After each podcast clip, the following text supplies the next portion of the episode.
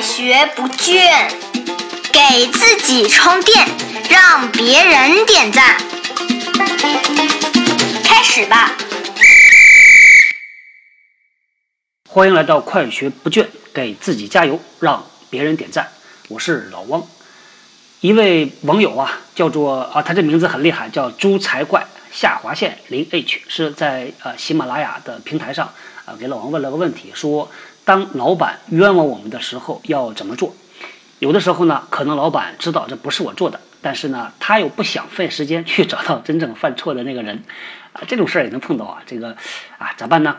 咱们上一期啊聊了一个话题，是说这个老板对我们发火咋办啊？老王提出来一个观点，是说呢，我们处理各种各样的事儿啊，呃，前面一定是你怎么看待这个事儿，然后呢，接下来才是你怎么处理这件事儿。那么回到这个啊问题，我们被老板冤枉了咋办呢？那第一个，我们怎么看待这件事儿？你咋看待这件事儿呢？你是认为它是一个大事儿还是小事儿？如果是小事儿，老王的建议啊就是算了。啊，他冤枉就冤枉。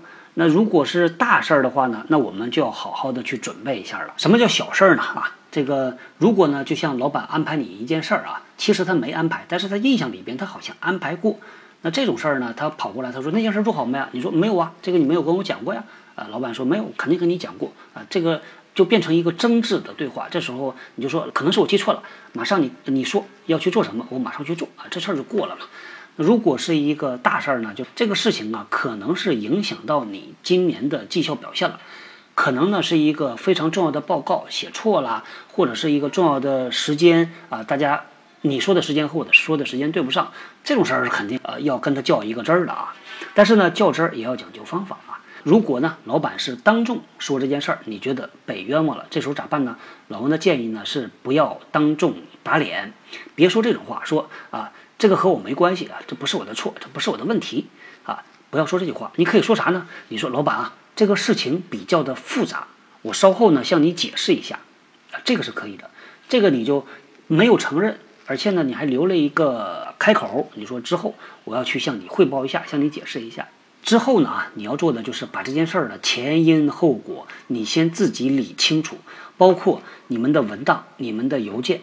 啊，这些这是一些政务啊，你把它都整理好之后呢，你可以打印出来，把重点的词句标出来，然后呢约老板一个时间坐下来跟他好好的谈。你说老板那件事儿啊，啊是怎么怎么怎么样？这是这边我看到的信息啊，您帮我看一下，是不是我有哪些信息漏掉了？这是一个比较好的方法，因为如果呢。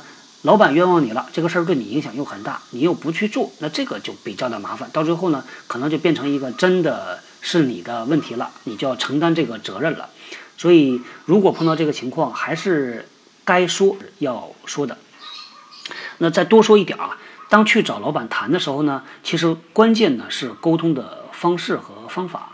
呃，方式上呢，最好就是私下里谈，找一个小的会议室，提前约一下老板。那让老板呢有一个准备，这个时间呢不要特别的短，因为有可能讲不清楚。第二个呢，就是在这个沟通的这个方法上啊，要坦诚一些。这个说话的基调呢，尽量不是呃我来诉苦啊，这个或者是我来告状的，说这是谁谁谁谁谁谁谁的原因。这个基调是啥呢？是澄清问题啊。你把你的那个材料呢给老板看了。解解释过之后呢，说如果这个事儿啊确实需要有人承担责任，那我希望老板呢也做一个调查。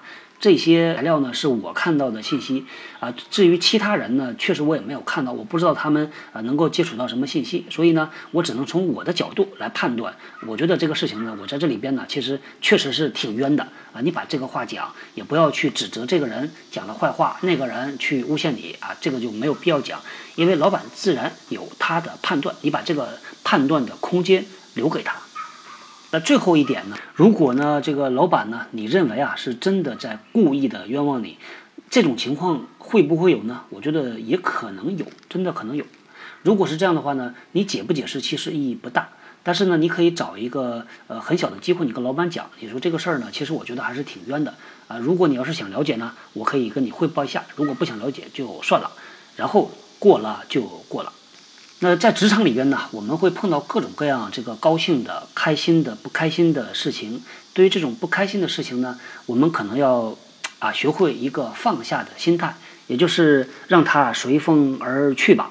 因为有些事儿呢，你挂在心里边，只能增加自己的不痛快，增加自己的心理负担，不解决问题啊，只能增加你自己的痛苦。所以呢，有些事儿呢，过了就过了。这里补充一段啊，如果呢像这样的情况啊。你第一呢是肯定被冤枉的，第二呢这件事情啊对于你的工作，对于你的绩效有非常大的影响，以至于呢会让你背一个处分，或者是因此你要去失掉这个工作，这样的情况啊，老王觉得你就不能坐以待毙了，你需要去把自己所有的资料、所有的证据准备充分，接下来呢走一个公司合理合法的手续去申诉，或者是找公司的人力资源，或者呢是找公司的内部法务，或者是找公司老板的老板，一定。一定要把这个情况提出来。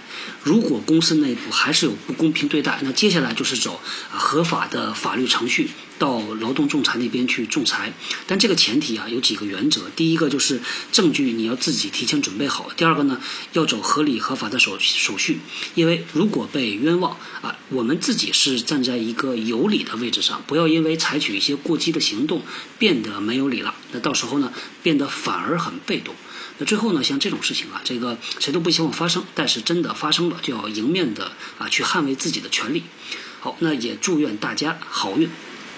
好，那今天呢，咱们就扯到这儿吧。啊，我们后天接着聊。新技能大家 get 到了吗？我是小汪，搜索关键字“人呐”，找到老汪的新浪微博和微信公众号，看更多的内容。